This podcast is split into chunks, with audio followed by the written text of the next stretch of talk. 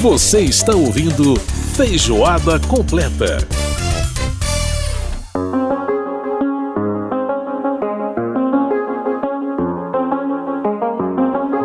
Com Feijoada Completa desta semana. Lembrando que você pode participar do nosso programa mandando para a gente o seu e-mail é, no rádio arroba câmara.leg.br. Rádio arroba câmara.leg.br. Pode participar também pelo WhatsApp 61 999 78 90 80. A gente vai ao ar todas as sextas-feiras, às 9 da noite, pela Rádio Câmara. Tem a reprise no sábado de manhã, às 9 e meia. E você pode ouvir o nosso programa também pela internet através do endereço rádio.câmara.leg.br. Pode escutar a gente também através do aplicativo Câmara ao Vivo, que você baixa lá na loja de aplicativos do seu celular.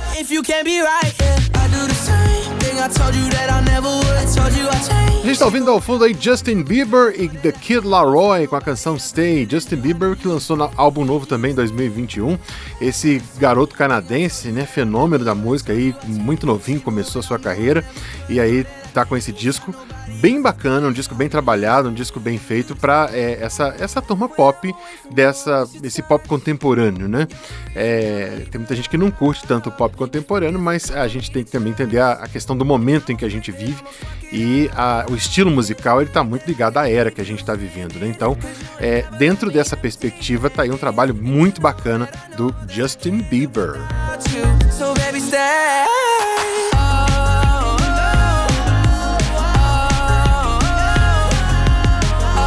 Muita, muita bateria eletrônica, né? Esses arranjos assim, sempre com muito, muita música eletrônica presente aí e muitos, é, muitas parcerias também com DJs, sempre fazendo trabalhos bem interessantes aí. Bom, agora é hora da gente falar de esportes olímpicos aqui no Feijoada. Ciclo Olímpico. Sandro Farias, mais uma vez, participando aqui do nosso Feijoada Completa, trazendo as novidades, hoje falando um pouco de ah, fazendo um balanço também do nosso ano aqui no ciclo olímpico. Sandrei, como é que tá? Tudo tranquilo? Tudo tranquilo, meu querido. Já com saudades do que passou e esperando o que vem por aí. Pois é. Final de ano, né? A gente faz balanço e já fica na expectativa das, das próximas competições. Pois é, uma Olimpíada que trouxe muitas alegrias para o Brasil, né, Sandro? A gente, a gente fez uma, algumas apostas aí no, no final, no, antes do, da, da Olimpíada, né? E a gente esperava realmente um número de medalhas bacana, mas sete de ouro, nem os melhores, nem os mais otimistas esperavam, né? Então, é, o Brasil conseguiu a façanha que só o Reino Unido tinha conseguido antes, que era de repetir, aliás, de melhorar a performance depois de, de sair de casa.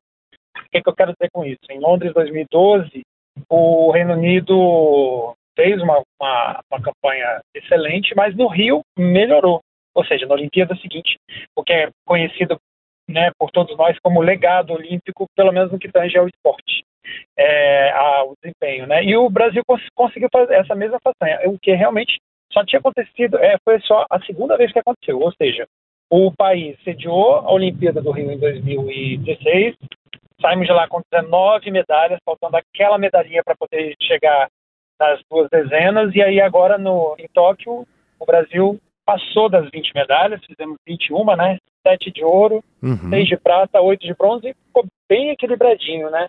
E também foi é, só a melhor participação no quadro, tá? O Brasil foi em 12 no Rio tinha sido 13 então subiu mais um degrau, como aquele tão esperado top 10, mas enfim, quem está aí ali com uma participação de quase 200 países, estar em top 10 ou top 12 é quase a mesma coisa, né? É, exatamente, exatamente. É bem perto, né? E a gente teve um ano, quer dizer, um ano é, que nós tivemos aí o retorno de várias, né, várias competições, a volta de competições com público. É, quer dizer, apesar de todas as, as lutas que a gente tem enfrentado em relação à pandemia, o mundo inteiro, a gente pode afirmar, né, Sandro, que a gente teve um ano esportivo muito, muito profícuo, né? Muito bacana esse ano de 2021, né? É, porque assim, a gente saiu, né, o mundo olímpico saiu do fundo do poço, literalmente, a gente, né, a Olimpíada de Tóquio 2020 aconteceu só em 2021, e sem torcida, havia até expectativa de que houvesse, né, alguma quantidade, alguma, se falou, durante o, todo o ciclo olímpico se falou em, em, todo o ciclo olímpico a partir da pandemia, se falou em possibilidade de, de ocupação de, de, de público, que é o que dá o calor mesmo, né, para o esporte, pro esporte olímpico, para qualquer esporte. Uhum. E aí acabamos tivemos uma Olimpíada sem público, uma Olimpíada e Paralimpíada, porque também acho importante a gente registrar, Edson, já que você está falando em coisa boa, vamos continuar nessa linha, porque a Paralimpíada também teve, né, não foi só no esporte olímpico, é, né, do qual a gente já fala mais de, de 100 anos aí no, nesse período, desde 1896, mas esporte paralímpico também brasileiro, teve uma participação, por exemplo, a gente ganhou 22 medalhas de ouro, é, que foi, no total de medalhas foram 72 que o esporte paralímpico conquistou. Uhum. E aí, só que foram 22 ouros em Tóquio, tinha sido 14, 14 é, ouros no Rio de Janeiro, ou seja, se, se, eu lembro que a gente começou a nossa conversa aqui, você saudando o número de medalhas de ouro, especificamente do esporte olímpico. No Paralímpico, houve um crescimento de 50, 40%, né? É, uhum. Não, quase 50% de, de medalhas. Então, isso foi notável. E você veja que isso, né? É, não tem como não achar que o ano de 2021 para o esporte olímpico e paralímpico brasileiro não tenha sido um excelente ano, porque havia muitas dúvidas em relação à manutenção desse, desse resultado, dessa performance do alto rendimento, exatamente por uma série de fatores entre os quais a dificuldade com que os atletas hoje estão, né, várias das modalidades estão enfrentando, com corte de patrocínios, mesmo toda a crise relação, envolvendo a, a Bolsa Atleta, que muitos atletas ficaram de pires na mão e ficaram sem esse, desde de 2019 para cá, ficaram sem esse, esse apoio, né, que, que construiu, na verdade, esse, que foi o que, logo depois da Olimpíada a gente falou isso aqui, eu lembro de ter falado isso aqui no programa. Uhum. É, a gente colheu em 2021 o que foi plantado em 2012, 2013, né, a partir da lei Agnello Piva, também com essa profissionalização do esporte, é, tanto na captação de novos, novos talentos, como na formação desses talentos e depois na profissionalização deles. Agora, eu tenho muito, é, muita convicção de que isso tudo foi plantado, porque você não planta um ciclo, um ciclo olímpico em quatro anos. Né? É verdade. Você colhe os são necessários de dois, no mínimo dois, mas na maioria das vezes três ciclos olímpicos, aí então estou falando de 10 a 12 anos, para que você tenha o resultado de um investimento que foi feito lá atrás. O problema é que o, Brasil hoje está sem saber o que vai acontecer amanhã, o que dirá daqui a três anos, né? Mas assim, eu até imagino que, você, que a gente vai falar um pouco sobre isso, sobre né, probabilidades e o que, que tem pela frente. Mas sim, eu, eu até é, é impossível deixar de saudar o que aconteceu em 2021. Eu acho que surpreendeu todo mundo, as, ambas as performances, tanto do, do esporte olímpico quanto do paralímpico. É, é, até curioso que a gente teve agora semana passada, né, também como balanço de ano, a entrega do prêmio do prêmio olímpico é, brasileiro que é entregue pelo pelo COB, né, todos os anos. Uhum. Foi a 22 edição do prêmio. Pela primeira vez a, a a entrega foi feita numa capital do Nordeste, foi em Aracaju, quem, quem ganhou o prêmio de melhor atleta masculino do ano foi o Isaquias Queiroz. Uhum. E... Muito merecido. Muito merecido, né? Eu acho também. Eu também votaria nele, viu?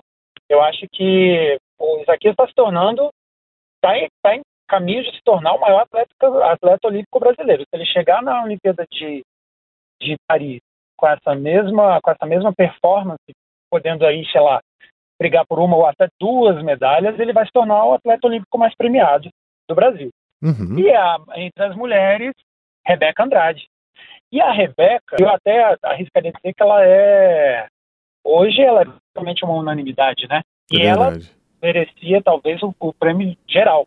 Uhum. Porque a menina foi lá, ganhou uma medalha de ouro, uma medalha de prata da Olimpíada, e depois veio no Mundial de Ginástica, tipo, semanas depois, e conquistou mais duas medalhas, mais uma ouro e mais uma prata. Então, assim, a Rebeca. A Rebeca e o, o, bom é que ela tem um ciclo aí tão profícuo, né, para usar uma palavra que você usou agora há pouco, que eu acho que ela pode chegar na Olimpíada de, de, de Paris, se o joelho dela não der problema, porque o joelho é, uma grande, é um grande problema da ginástica, uhum. pode chegar aí como ombreando com a Simone Biles como favorita geral, viu? Pois é, né? Ainda mais depois de tudo que aconteceu em 2021. Que, aliás, abriu uma discussão muito interessante também, né, Sandro, sobre essa questão da parte psicológica, psíquica dos atletas, né? A Simone Biles, eu acho que ela teve, teve, teve o mérito de lançar esse debate, e um debate que foi muito, muito, muito intenso logo depois do que aconteceu com ela, né? que muitas vezes vale mais do que medalha, né? Exatamente. É, ela, ela Exatamente. joga uma, uma discussão é, muito profunda, né? É, com certeza é, isso mexeu com todas é, as placas tectônicas do esporte mundial, em que você pode pensar realmente até que ponto vale a pena você hum, praticamente se matar por uma medalha, né? É, é verdade. Se, se, colocar numa posição de, de, de, tanta vulnerabilidade psicológica, física a gente já sabe.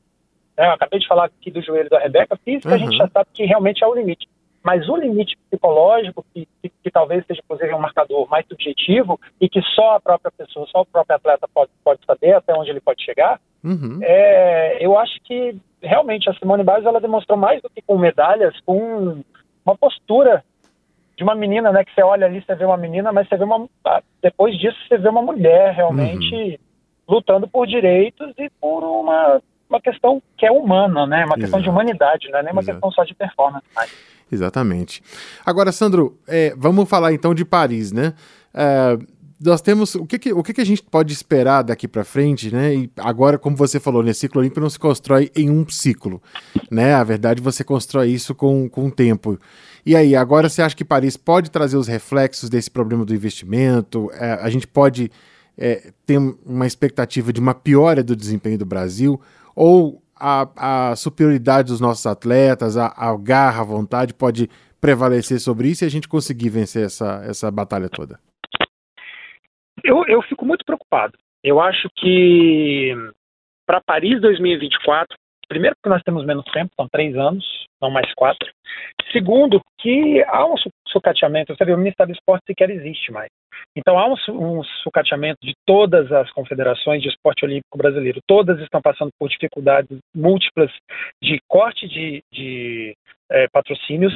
Uh, você, eu, eu, lembro a você que havia um programa de estatais brasileiras ou de empresas públicas que patrocinavam todos os esportes, né? Então, assim, a gente até brincava antigamente que cada cada havia uma competição entre as estatais brasileiras para ver quem tinha o melhor performance a partir do seu patrocínio. Então é, isso isso foi uma coisa que virou tradicional no Brasil. O, o vôlei, o, o, Banco do Brasil com o vôlei, a Caixa em um, em um momento com a ginástica, em outro momento com é, natação. Uhum. A gente tinha o judô sendo bancado pela Infraero. Tinha várias várias das, das empresas públicas brasileiras, cada uma no seu quinhão ali, ajudando o esporte, a levantar o esporte. A Petrobras, inclusive, no final dos anos 2010, ela entrou com um, projeto maravilhoso que nós estamos colhendo hoje, que é o de o financiamento de esporte em que o Brasil não tinha tradição.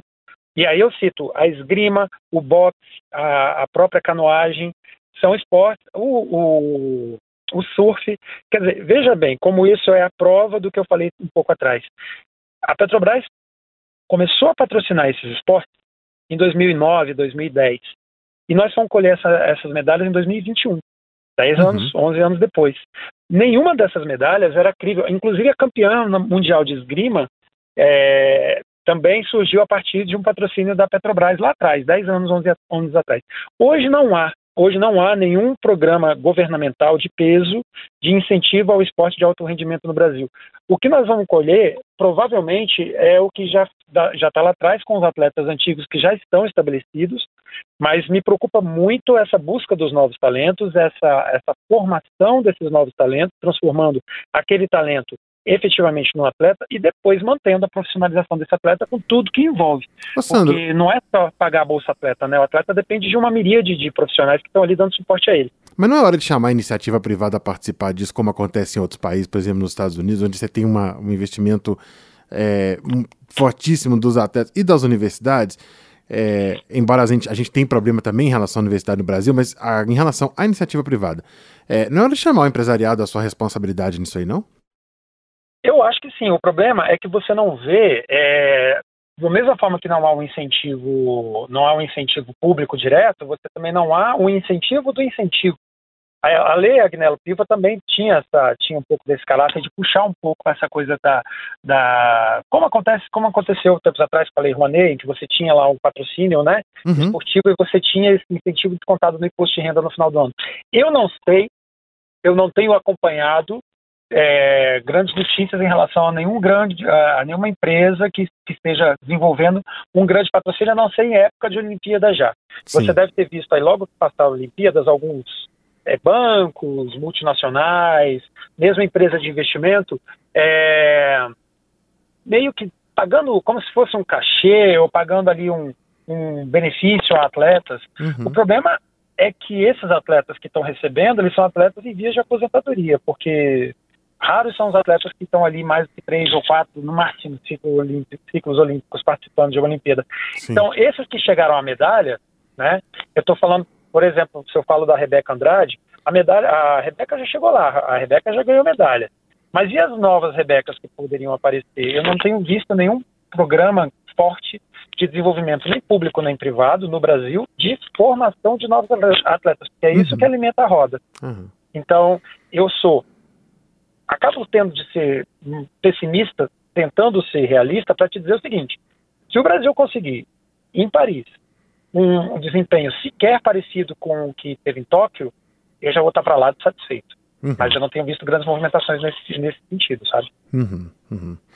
Sandro Farias conversando com a gente mais uma vez, trazendo então as novidades, as perspectivas, também um diagnóstico aí do que, do que aconteceu e no como é que tá, né? Essa perspectiva do esporte para o próximo ciclo olímpico. Sandro, muito obrigado pela participação aqui, um grande abraço para você e até o Feijoada Completa de 2022. Nós vamos estar aqui esperando para a sua participação e para mais análises com a gente eu vou estar super feliz. Feliz ano novo para você, para os ouvintes, para todo mundo. Tá joia, para você também. Um grande abraço. Tchau, até mais. Muito bem, a gente ouviu a participação do Sandro Farias comentando com a gente aí sobre os esportes olímpicos e a gente fica na expectativa de conseguir vencer os desafios que a gente tem pela frente para fazer bonito em Paris 2024, como a gente fez em Tóquio 2020/2021. Vamos para o intervalo e a gente volta daqui a pouquinho.